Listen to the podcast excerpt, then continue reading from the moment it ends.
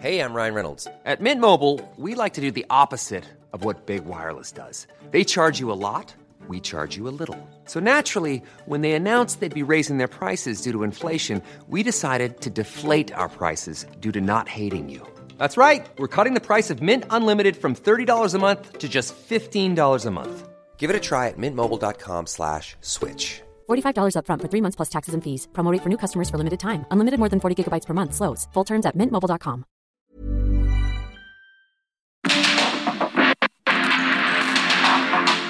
El mundo actual no se entendería sin la economía, las finanzas y los negocios. Acompaña a Mario Maldonado, el columnista de negocios más joven y objetivo del periodismo financiero en su programa. Bitácora de negocios.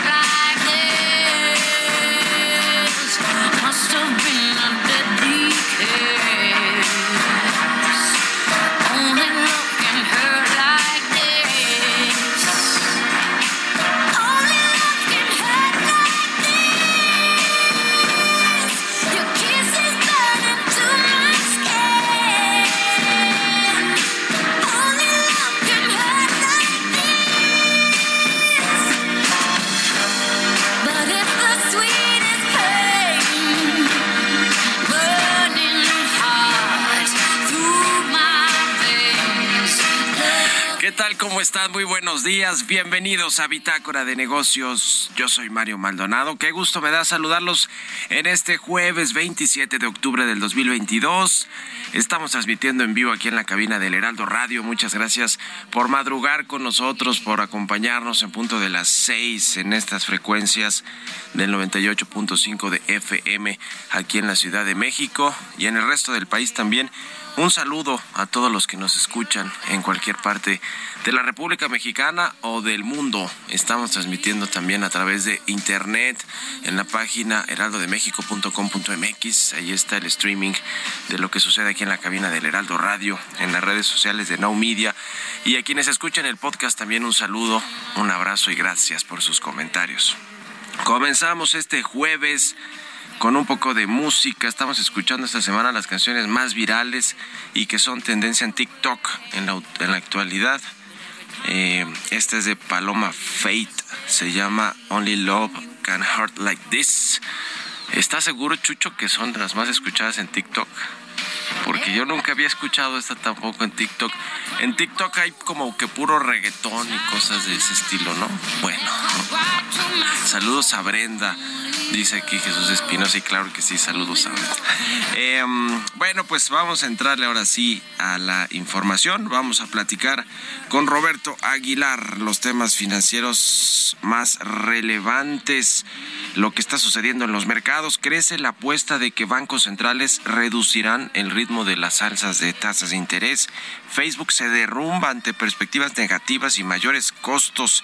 Hablando de competencia de Facebook, está TikTok, por supuesto, esta red social de China, eh, que bueno, pues le ha puesto muchísima presión a la competencia con todas las redes sociales que controla Facebook y Mark Zuckerberg. Bueno, pues reportó sus resultados y sus perspectivas no son, no son buenas. Como anillo al dedo, además, la venta de Banamex para equilibrar el mercado, dice la Secretaría de Hacienda.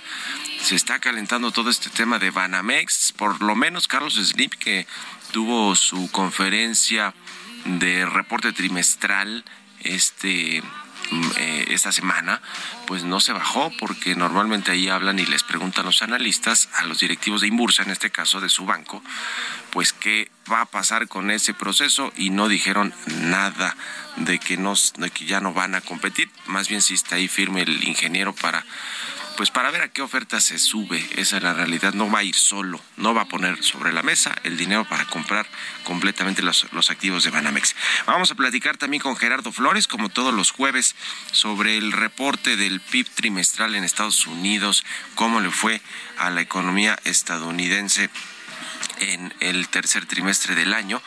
Eh, hay desaceleración, sin duda alguna, en la economía mundial. Es el caso de Estados Unidos y hay fantasmas de recesión para el 2023. Vamos a platicar además con Félix Boni, director general de análisis económico y financiero de HR Ratings. El PIB en 1.5% eh, para el 2023. Eso es lo que se está esperando pues en promedio si van bien las cosas, es decir, la mitad de lo que prevé la Secretaría de Hacienda, sin contemplar lo que ya les decía, la recesión en los Estados Unidos, que es muy probable que suceda. Vamos a hablar de varios indicadores económicos, de cómo va a cerrar este año, pero cómo viene el siguiente, el 2023, con Félix Boni de HR Ratings. Vamos a eh, platicar sobre la equidad de eh, género en los consejos de administración de, la, de las empresas listadas en la bolsa.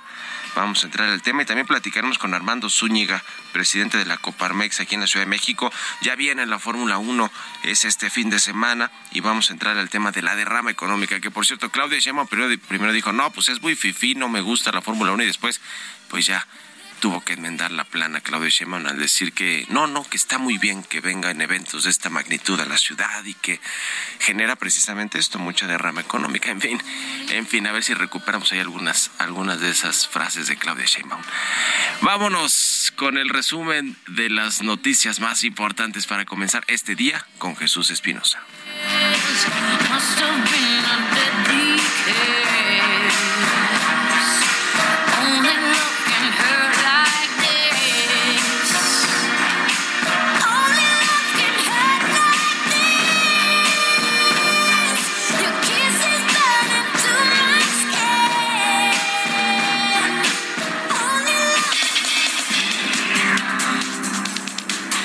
Secretario de Relaciones Exteriores, Marcelo Ebrard, informó que en la reunión del viernes entre el presidente Andrés Manuel López Obrador y el enviado especial para el clima de Estados Unidos, John Kerry, dialogarán sobre la producción de energías limpias, en especial la solar. Con 56 votos a favor y 29 en contra, el Pleno del Senado aprobó la eliminación del horario de verano, poniendo fin a una etapa de 26 años en la que el país estuvo sujeto a la medida impuesta en el gobierno de Ernesto Cedillo en 1996. Este 30 de octubre será la última vez que los mexicanos atrasaremos el reloj. La reforma que expide la ley de usos horarios y abroga la ley del sistema de horario señala que en el territorio nacional habrá un horario estándar que se establecerá de acuerdo con las zonas horarias. Únicamente se aplicará un horario estacional para los estados y municipios de la frontera norte. Rosanetti Barrios, especialista en temas energéticos y vicepresidenta de la Comisión de Energía del Consejo Empresarial Mexicano, explicó que con la eliminación del horario de verano traerá muchos costos al sistema eléctrico e impedirá que bajen las tarifas. El horario de verano está diseñado para achatar o hacer más pequeños los picos de la demanda eléctrica. La demanda eléctrica aumenta en el verano, ahí es donde alcanza su máximo nivel. Por lo tanto, el horario de verano no sirve para ahorrar, sino para evitar que las líneas de transmisión, que son las carreteras por las que circulan los electrones, se saturen. Eliminar el horario de verano implica nuevos costos para el sistema eléctrico nacional, lo cual impide que bajen las tarifas.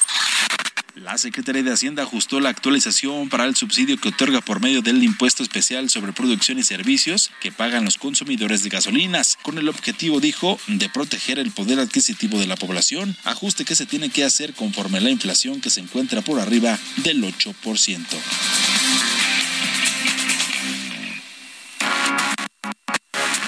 El editorial.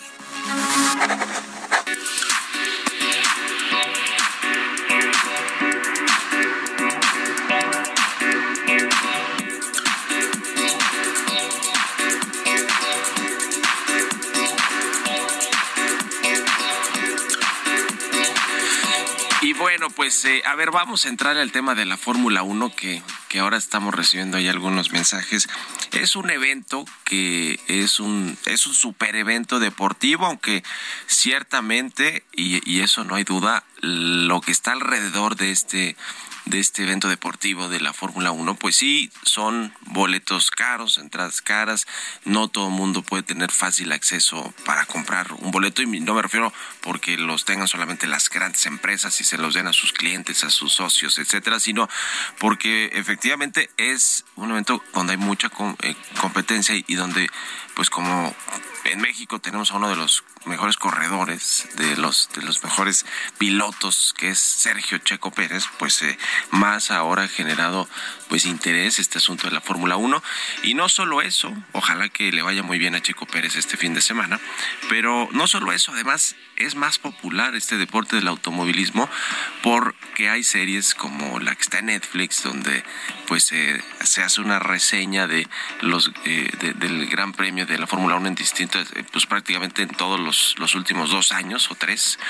Y entonces pues ha generado también mucho mucho muy más interés para para todo mundo. Ciertamente era un deporte no quiero usar la palabra elitista pero sí más de nicho como lo son algunos otros, ¿no? O muchos deportes. No era tan popular como el fútbol, como el americano, como el, el béisbol o el básquetbol, en fin, que son pues deportes que tienen mucha más afición, pero ahora ha crecido la afición y qué bueno que llega este Gran Premio de México a la ciudad, a la capital, porque pues hace, genera mucha derrama económica y lo vamos a platicar al ratito con Armando Zúñiga. Vamos a escuchar, porque ya tenemos lo que comentó en su, eh, al, al, respecto la jefa de gobierno, Claudia Sheinbaum. A mí no me gusta ir a la Fórmula 1. No, a mí no me gusta ir a esos eventos y menos pues que regalen boletos y eso no. Ya ven que nosotros estamos en contra de los privilegios, entonces no, no me gusta ir a ese evento aunque nos regalen el boleto. Es un evento que cuesta, no sé, ¿cuánto cuesta el boleto? Es, es bastante fifí el evento. Y dos días después, o dos doritos después, dijo Claudia Sheinbaum, no, no, no, a ver, estamos felices de que sí se realice la Fórmula 1 en México y que, y que bueno, pues está contenta de tener ese gran evento porque pues es favorable para la Ciudad de México, porque genera para absolutamente todos eh, en la capital, los comerciantes, etcétera, pues una derrama económica importante, los hoteleros, los restaurantes, etcétera, etcétera. Lo que sucede cuando llega turismo a México de otros eh, estados del interior de la República o de otros países. Así que bueno, qué bien que, que, ya dijo que sí está contento, contenta con este evento la jefa de gobierno y pues ojalá que le vaya bien a Checo Pérez, eso sí, sin duda alguna. Vamos a otra cosa, 6 con 16. Economía y mercados. Roberto Aguilar ya está aquí en la cabina del Heraldo Radio. Mi querido Robert, tú sí vas a la Fórmula 1, ¿verdad? Ahí estaremos. O sea que eres fifi, sin duda alguna. Arráncate, Robert. ¿Cómo estás, Mario? Muy buenos días. Me da mucho gusto saludarte a ti y a todos nuestros amigos. Rápidamente, fíjate, datos que se dan a conocer de la economía mexicana. El déficit comercial eh, desestacionalizado de México a septiembre ascendió a 233 millones de dólares. La tasa de desempleo desestacionalizada también para el mismo mes fue de 3.1%. Estos son los datos con los que nos amanecemos justamente el día de hoy. También te comento que las bolsas asiáticas subían por tercer día consecutivo gracias a las crecientes esperanzas de que los principales bancos centrales del mundo pues comiencen a bajar el ritmo de alza de tasas de interés con la reunión del Banco Central Europeo que va a ser a las siete y cuarto más o menos, donde se espera un nuevo aumento de tres cuartos de punto, después de que el Banco de Canadá ayer, Mario, sorprendiera a los mercados con un aumento menor a lo esperado, esperaban tres cuartos de punto, solo fue medio punto porcentual, y bueno, había que recordar que solamente semanas atrás el Banco Central de Australia pues tomó una medida similar. Todo esto ha aumentado la expectativa de que la Reserva Federal eh, suavice pronto su agresiva política de endurecimiento monetario, frenando el repunte del dólar y empujando los rendimientos del Tesoro de Estados Unidos a la baja. Se espera que la Fed vuelva a subir la próxima semana las tasas en 75 puntos base, pero que justamente en diciembre, cuando cierre el año, solo lo haga en medio punto porcentual. Y bueno, numerosas ciudades de China, ayer comentábamos algo, eh, desde Wuhan, en el centro de China, hasta Xining, en el noreste justamente de este país.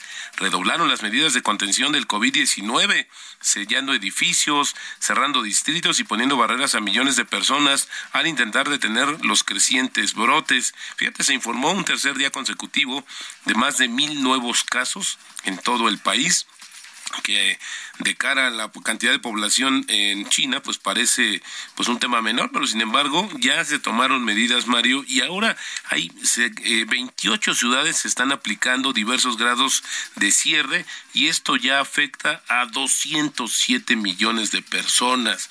La bolsa de China pues bajó debido a los brotes que, eh, que estos brotes lastraban la confianza, mientras que los datos negativos sobre un sector industrial que también ha sido perjudicado por el coronavirus arrojaron nuevos nubarrones sobre los mercados chinos.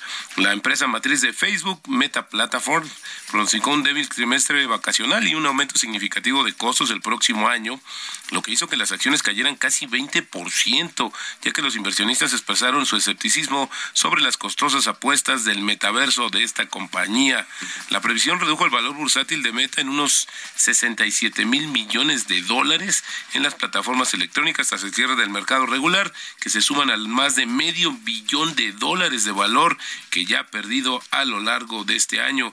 Ya comentaba sobre el tema de TikTok, TikTok, pero precisamente las decepcionantes perspectivas se producen en un momento en el que Meta se enfrenta al freno del crecimiento económico mundial, a la competencia justo de TikTok, a los cambios en materia de privacidad de Apple y a la preocupación por el gasto masivo en el metaverso y a la siempre presente amenaza de regulaciones.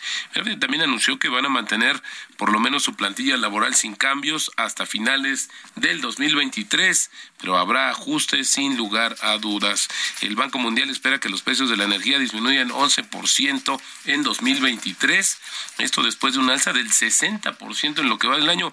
¿Por qué lo dice el Banco Mundial? Bueno, porque habrá un crecimiento global más lento y las continuas restricciones por el coronavirus en China que plantean riesgos a la baja.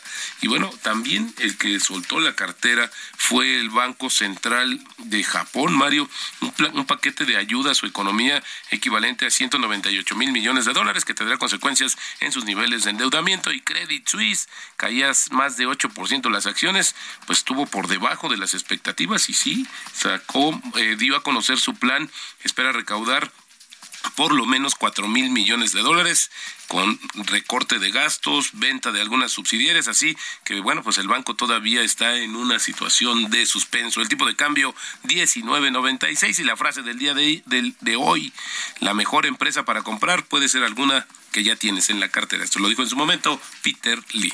Gracias, Roberto Aguilar. Nos vemos a ratito en la televisión. Gracias, Mario. Muy buenos días. Vámonos a otra cosa, 6 con 21 minutos. Políticas públicas y macroeconómicas.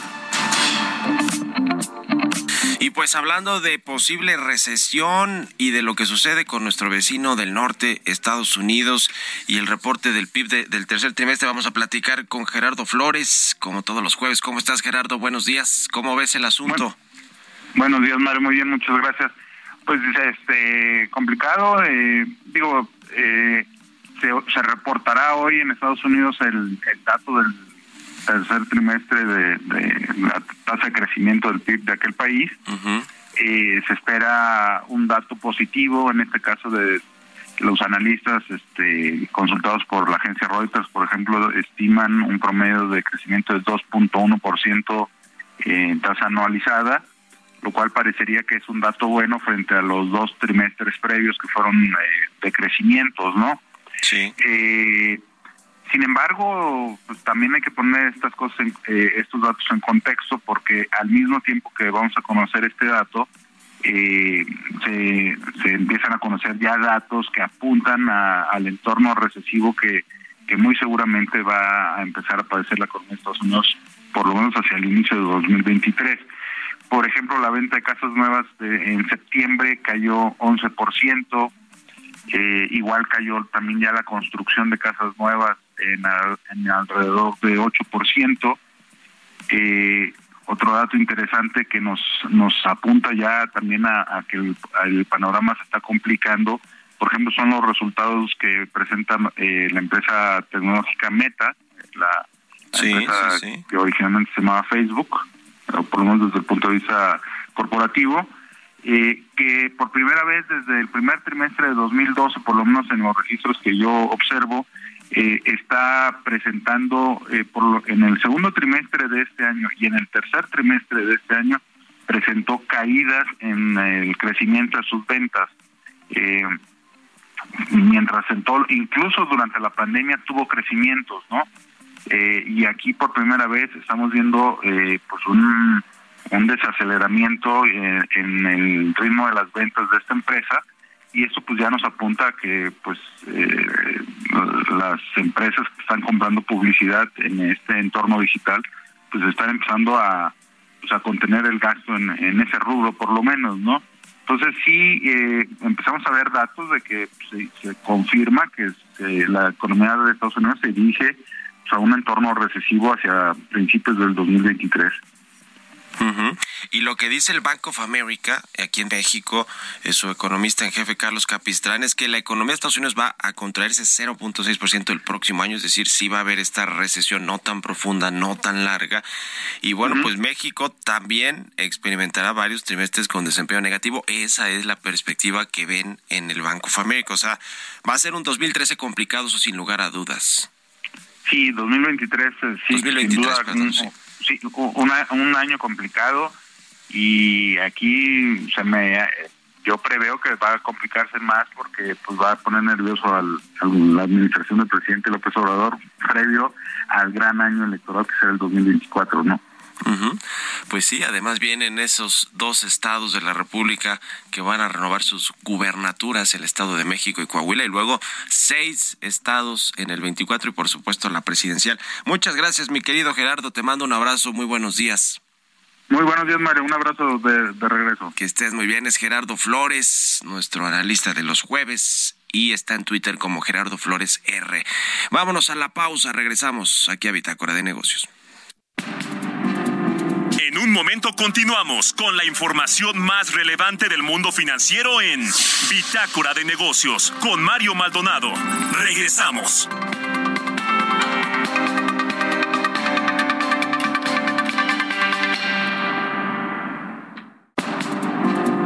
Estamos de vuelta en Bitácora de Negocios con Mario Maldonado.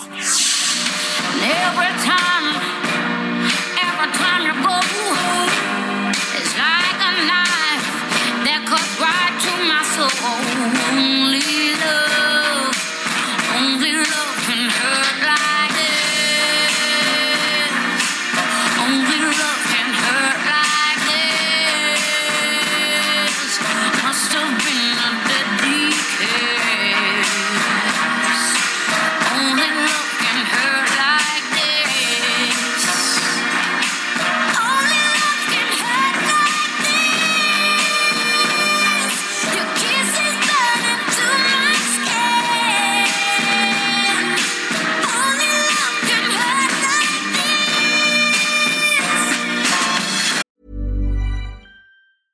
Hey, it's Danny Pellegrino from Everything Iconic. Ready to upgrade your style game without blowing your budget? Check out Quince. They've got all the good stuff shirts and polos, activewear, and fine leather goods, all at 50 to 80% less than other high end brands.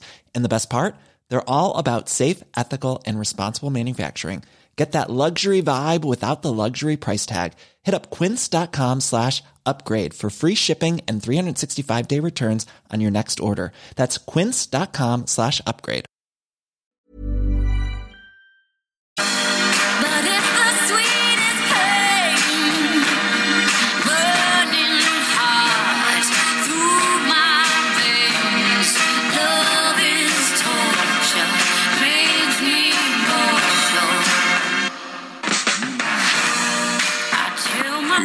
De regreso aquí en Bitácora de Negocios.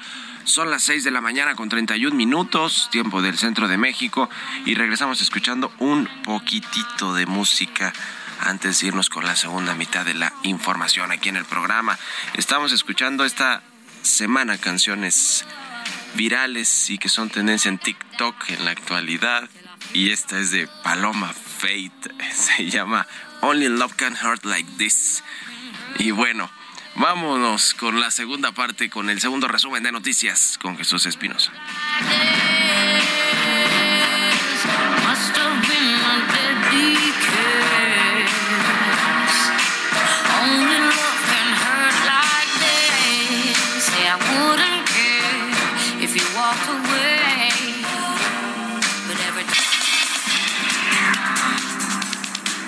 El presidente Andrés Manuel López Obrador garantizó que los 1.2 billones de pesos que el gobierno federal pidió de deuda pública para el siguiente año no serán utilizados para obras de infraestructura pública.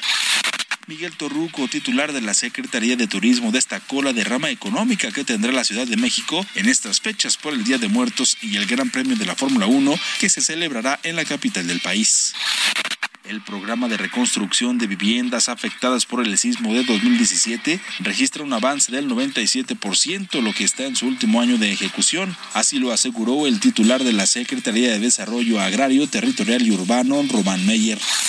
El Banco Mundial alertó sobre los efectos de la depreciación de las monedas en las economías en desarrollo, pues elevarán aún más los precios de los alimentos y los combustibles, lo que podría profundizar la crisis alimentaria y de los energéticos. Entrevista.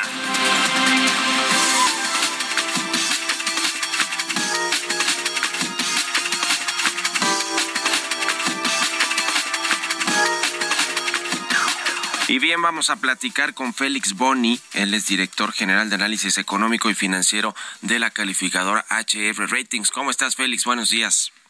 Buenos días, María. Gusto saludarte de nuevo.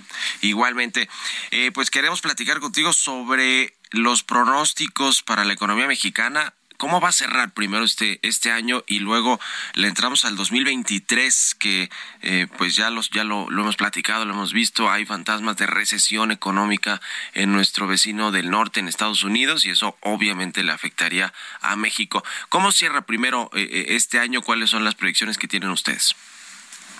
Pues estamos pensando actualmente de como aproximadamente 1.8%, pero posiblemente lo vamos a tener que revisar ese al alza ah, en buena parte por el sorprendente reporte del IGAI ah, de ayer que mostró un muy fuerte crecimiento, por ejemplo, en el- por lo menos el término, en base del IGAI, si no fuéramos a crecer en septiembre, porque el último dato fue hasta agosto, si no fuéramos a crecer en, a- en, en septiembre para nada tendríamos, de acuerdo al IGAI, un crecimiento de casi 3.7% anualizado en el tercer trimestre, que sería muy fuerte. Entonces, si, si es así, a lo mejor podríamos o tendríamos que ah, subir un poco la expectativa de cierre de este, de este año.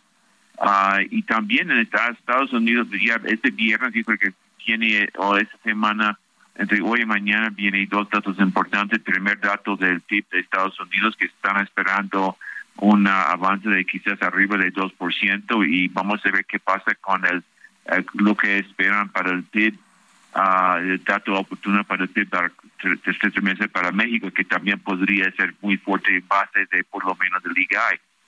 Ah, entonces, para el entonces sí podríamos esperar que estamos cerrando fuerte, por lo menos el tercer trimestre. Y, y también para el próximo año, pues sí, estamos esperando una, una desaceleración, es, una desaceleración. si vamos a tener una recesión en Estados Unidos, no sé, a lo mejor lo quizás lo más optimista quizás para Estados Unidos sería un crecimiento por debajo de 1%, uh, que implica y en, ese momento estamos pensando quizás como 1.4, 1.5% para México el próximo el próximo año. Eh, pero hemos tenido datos muy sorprendentes recientemente, entonces es por es por verse. Yo creo que viernes va a ser, este jueves y viernes va a ser muy importante para nosotros para ir evaluando otra vez qué es lo que estamos esperando. Y también para Estados Unidos, y obviamente la relación en Estados Unidos es muy importante, eh, eh, entre otras cosas, nada más por las remesas que han sido muy fuertes que ha recibido México, también es un factor muy muy importante. Los remesas han sido sorprendentemente fuertes y es un factor de apoyo muy importante para ah, para México. Hace cierto punto, a lo mejor uh, o sea, los mexicanos allá como que han sido muy uh, muy positivos para, para México. Ojalá que puedan seguir con esto. Y también vamos a tener las elecciones en Estados Unidos uh, en un par de semanas y, y eso podría, no sé, hay que, hay que ver la relación entre republicanos en la Cámara de Diputados y, el presidente Biden, porque no sé si la economía empieza a deteriorarse muy fuerte en el primer trimestre o en el cuarto trimestre, posiblemente podríamos tener un paquete fiscal que podría apoyar la economía americana el próximo año, por lo menos para impedir que no caiga en recesión. Entonces, hay, hay todos esos son los factores que hay que tomar en consideración. Sin duda alguna, muchos factores importantes que van a definir el rumbo de la economía y que cruzan por lo político, por las elecciones que ya nos decías, va a haber allá las elecciones intermedias en Estados Unidos y, tendrá que ver también con lo que con lo que se apruebe en términos de fiscales y de apoyos para el 2023 y, y precisamente hablando de eso, cada vez se habla más de la recesión que puede experimentar Estados Unidos. Hay quien dice que va a ser hacia mediados del año, otros hacia finales. Eh, que ustedes qué, qué están viendo en términos de pues eh, la profundidad o no o, o la pues eh, lo, lo, lo, largo que pueda hacer esta recesión o no como la mayoría de los analistas lo ven ¿qué, qué nos dice sobre este tema Félix? Pues nosotros pensamos que a lo mejor para el primer trimestre a lo mejor para el cuarto trimestre de este año y el primer trimestre y quizás hasta el segundo trimestre a lo mejor sí Estados Unidos sí podría tener crecimiento negativo, como de hecho ya tuvo crecimiento negativo en el primer semestre de este año. Ah, entonces, eh, eh, entonces sí podríamos ver una desaceleración muy fuerte de un fuerte crecimiento en, el tercer, en, este trimestre o el tercer trimestre que acaba de pasar. Podríamos tener una ah, ah, caída en el crecimiento económico en el cuarto y en el primero y quizás extendiendo en el segundo. Y pero después en el segundo semestre podríamos tener uh, un, un, repunte, especialmente si está apoyado por una política fiscal uh, fuerte para apoyarnos para que en todo el año escapamos por lo menos en Estados Unidos una, una recesión. Eso es lo que estamos suponiendo en este, este momento. Entonces, una cosa que sí, a lo mejor sí habrá recesión en Estados Unidos en términos de un semestre, si lo, lo vemos en términos de cómo se ha detenido, ¿no? dos trimestres de crecimiento negativo. Ah, pero no necesariamente crecimiento negativo para todo el año. ¿Y en México cómo va a trasladarse este escenario si es que sucede? Porque además en México medimos diferente la recesión, ¿no? No necesariamente con dos trimestres consecutivos de crecimiento negativo o de caída del Producto Interno Bruto, se, significa que estamos en recesión, se toman otros factores en cuenta como el tema del empleo, el mercado laboral eh, y, otras, otros indicadores importantes para la economía. ¿Qué, qué, qué, qué espera, qué, qué, le espera México? ¿También una posible recesión en los términos en los que se entiende como recesión en Estados Unidos y también en México? Podríamos podríamos tener una una recesión de crecimiento una perdón una un trimestre o posiblemente dos uh, de crecimientos negativos es es uh, sería un poco prematuro decir eso. Lo que sí hemos visto uh, es que el empleo en México casi igual como en Estados Unidos el empleo en México sigue sigue creciendo bien de hecho más rápidamente que la economía que no hasta cierto punto podría implicar algo negativo en términos de la productividad laboral, pero, pero el empleo sigue fuerte ah, y también sigue ah, fuerte el impacto positivo para el consumo, por lo menos de los fuertes incrementos en los salarios que hemos tenido en los últimos, en los últimos años. Hay que ver qué tipo de incremento salarial ah, vamos a tener ah, en enero en, términos del salario mínimo. Obviamente no todo el mundo gana salario mínimo, pero sí eh, fuertes incrementos en el salario mínimo sí ejerce presión para mucha gente, inclusive gente ganando uno dos tres veces el salario mínimo y ese podría ser también un apoyo. También podría uh, hacer más difícil problemas del Banco de México para en términos de, factores inflacionarios. Pero entonces sí, esperamos que el cuarto trimestre, primer, segundo trimestre sí podría ser uh, muy complicados, muy, muy negativos.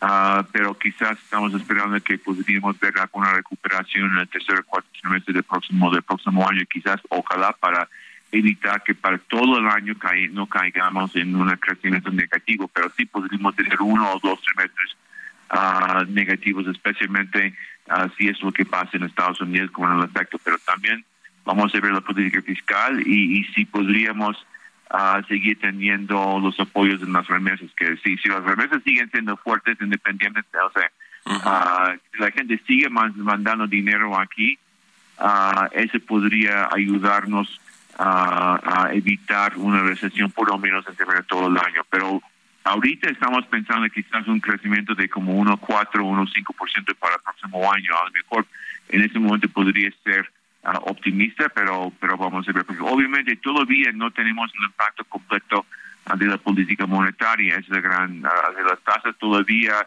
las tasas de referencia todavía son a cierto punto apenas apenas positivos y el próximo año es cuando esperamos que podemos tener tasas de tasas reales en términos de las tasas de referencias podría empezar a ser negativo y eso podría impactar negativamente especialmente en el primer semestre.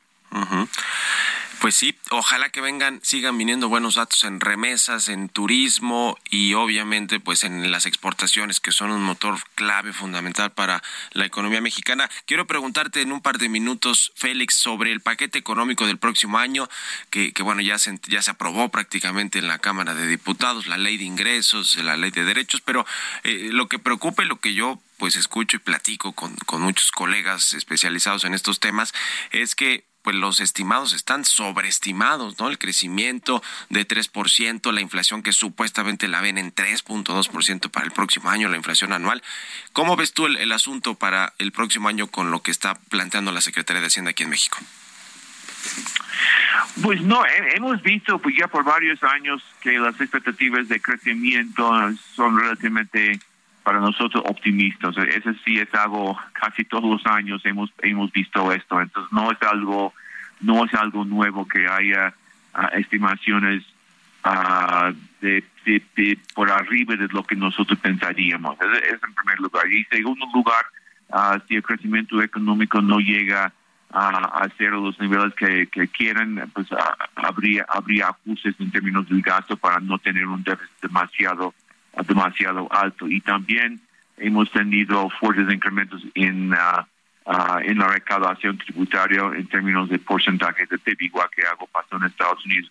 Lo que a mí, para mí lo, lo, más lo más relevante en todo eso es que al parecer al parecer estamos distanciándonos uh, de, de un objetivo de tener déficit de aproximadamente 2% del PIB. Ese fue lo que pasó básicamente en 18, 19. Uh, esa era la idea, ¿no? De no tener un déficit de arriba de 2%. Ahora sí estamos llegando al parecer a, una aceptación de déficit de alrededor del 3%. En el caso de lo que se llaman los requerimientos financieros, el déficit de como 4%. La cuestión sería, entonces vamos, entonces si, si Hacienda ya ha descartado la idea de limitar los déficits a nada más 2%, 2 o 3%, a llegar a los 3 o 4%. Uh, eso sí podría uh, ser muy relevante en términos de crecimiento del PIB, porque hasta ahorita hemos tenido un manejo de la... Uno podría criticar dónde sacas gastando dinero, pero en términos uh, de manejo de la deuda, en términos de manejo del déficit, hemos tenido suerte en el sentido de que Uh, después de 2020 hemos tenido estabilidad en términos de crecimiento de del PIB. Sí. De, la, en parte por el alto nivel de inflación, pero sí hay que estar muy pendiente de la posibilidad de que podríamos estar entrando en un periodo en lo cual estamos viendo más rutinariamente déficits mayores. Muy bien, pues vamos a estar muy atentos y en contacto si nos permites. Gracias Félix Boni, director general de análisis económico y financiero de HR Ratings por estos minutos y buenos días. Gracias, buenos días Mario. Hasta luego. Vámonos con las historias empresariales 6 con 46. Historias empresariales.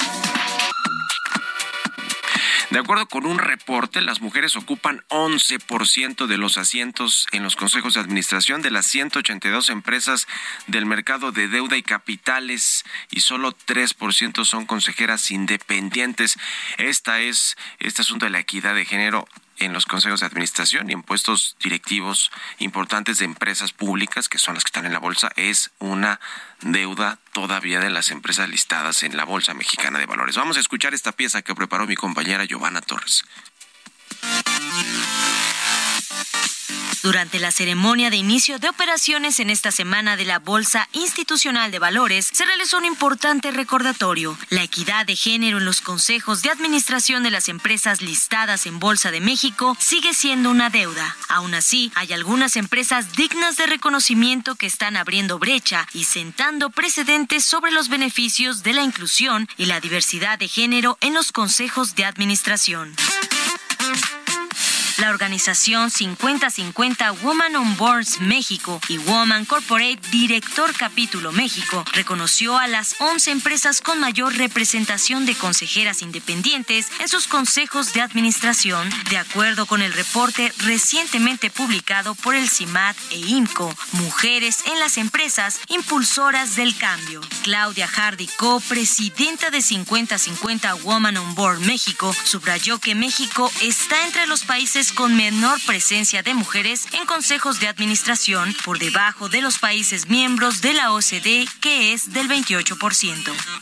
Y realmente es importante contar con más mujeres en puestos de liderazgo y mujeres en consejo, ya que contar con mayor diversidad de talento en puestos de liderazgo conduce a condiciones laborales más equitativas, inclusión en la toma de decisiones que detonan mayor innovación y un mejor desempeño financiero de las empresas. Las empresas reconocidas en el 2022 tienen entre 14% y 36% de consejeras independientes con relación al total de asientos en sus consejos, los cuales es significativamente superior al 3% de consejeras independientes sobre el total de asientos en el consejo de las empresas listadas en México. Cabe mencionar que el 27% de las 182 empresas listadas no tienen mujeres en sus consejos y 64% no tienen ninguna consejera independiente. Por su parte, la directora general de Viva, María Ariza, señaló que desde el surgimiento de Viva, uno de los principales objetivos que se han marcado es la promoción de la inclusión de más mujeres en los consejos de administración de las empresas públicas. Para Bitácora de Negocios, Giovanna Torres.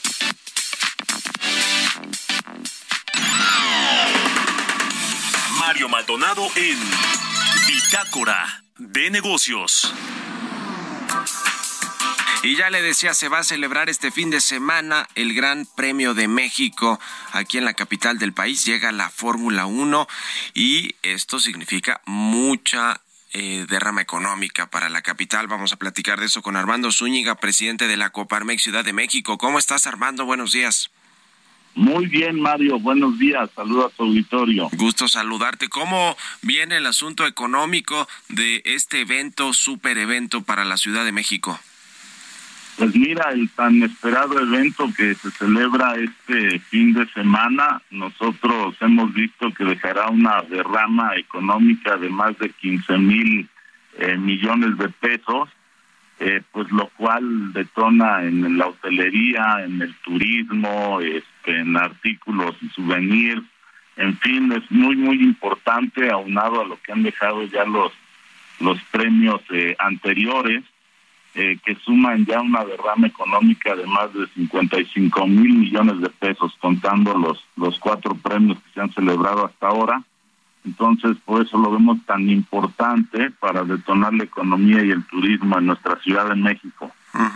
Se prevé que mm, la ciudad reciba hasta 400 mil visitantes, de los cuales cerca de 20% serán extranjeros, y me refiero eh, para exclusivamente para el evento de la, de la Fórmula 1. Entonces aquí la ocupación hotelera, por lo menos de varios de los hoteles, pues no solo los cercanos al, al autódromo Hermano Rodríguez, de la zona de Polanco y de muchos otros, dependiendo eh, del tipo de turismo, pues eh, se tendrán esta eh, ocupación superior se prevé al 70% y 97% en las alcaldías aledañas al autódromo. Eh, todo esto pues es, es favorable y también en términos de imagen, ¿no? Para la ciudad, porque pues los turistas que vienen y que no habían venido a la Ciudad de México eh, ven que es una ciudad con todos los servicios de primera y que bueno, pues esto como imagen también le beneficia a la, a la ciudad y a los empresarios. Sí, claro, Mario. Inclusive eh, estábamos analizando la marca país. Somos eh, la marca más valiosa como país en Latinoamérica, que equivale a un, un valor de 771 billones de, de dólares. Este, somos la, el lugar 18 y bueno, nuestra Ciudad de México pues brilla ante el mundo con estos eventos. También eh, viene la NFL, viene el béisbol de las grandes ligas.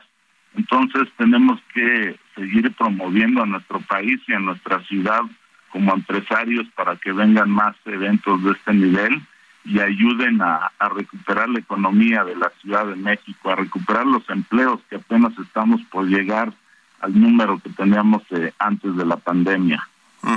Este dato de 55 mil millones de pesos de, eh, de derrama económica ¿Cómo compara con los otros años que ha habido Fórmula 1 en México, Gran Premio aquí en la Ciudad de México? Mira, es más o menos eh, lo mismo, son cuatro premios, los cuatro premios que, se han realizado equivale a, a 55 mil millones, estas son cifras de la Secretaría de Economía de la Ciudad de México, entonces, eh, pues dividido entre lo que ya se vivió los anteriores, nos da este número de 15 mil 536 millones de pesos de acuerdo a, la Secretaría de Economía de la Ciudad de México. Pues muy interesante, ojalá que le vaya bien a, Checo Pérez en esta, en esta carrera, porque a ver, lo, decíamos y nos queda un minutito y medio, Armando, el asunto de la Fórmula 1, porque escuchamos ahí un poco los comentarios que dijo la jefa de gobierno y después dijo, no, no estamos muy contentos de que existe aquí este, este gran evento deportivo, porque efectivamente pues le, le beneficia a la ciudad y a los, y a los empresarios y a los ciudadanos en general, a los, a los capitalinos, pero además pues es un deporte que cada vez es más popular porque ya hay series de televisión, series en, las plataformas de streaming que te cuentan un poco cómo es el deporte y además tenemos pues a uno de los de los corredores más importantes que tiene este este esta Fórmula 1. Totalmente, hay que aprovecharlo. Tenía muchos años que no teníamos un corredor de la calidad o, o tan ganador como lo es Checo Pérez. Y bueno, pues se alinean los astros para que la Fórmula 1 llegue a México y bueno, pues la estamos siguiendo eh, cada, cada premio en, todo el mundo, eh, lo cual pues también trae cosas positivas para nuestro país. Sin duda, pues Checo está sumando mucho a, a que brille México en el mundo.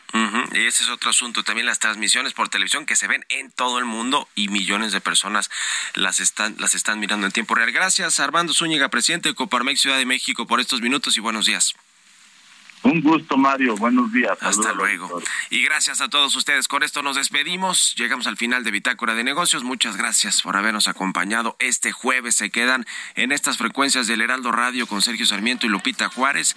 Nosotros nos vamos a la televisión, al canal 8 de la televisión abierta, a las noticias de la mañana. Y nos escuchamos aquí mañana tempranito a las 6. Muy buenos días.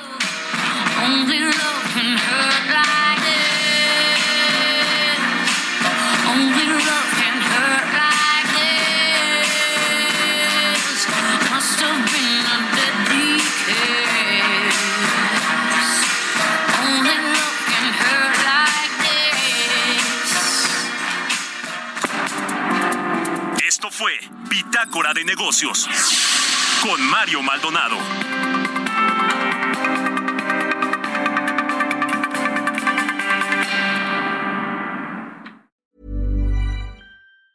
Even on a budget, quality is non-negotiable. That's why Quince is the place to score high-end essentials at 50 to 80% less than similar brands. Get your hands on buttery soft cashmere sweaters from just 60 bucks, Italian leather jackets, and so much more. And the best part about Quince, they exclusively partner with factories committed to safe, ethical, and responsible manufacturing. Elevate your style without the elevated price tag with Quince. Go to quince.com slash upgrade for free shipping and 365-day returns.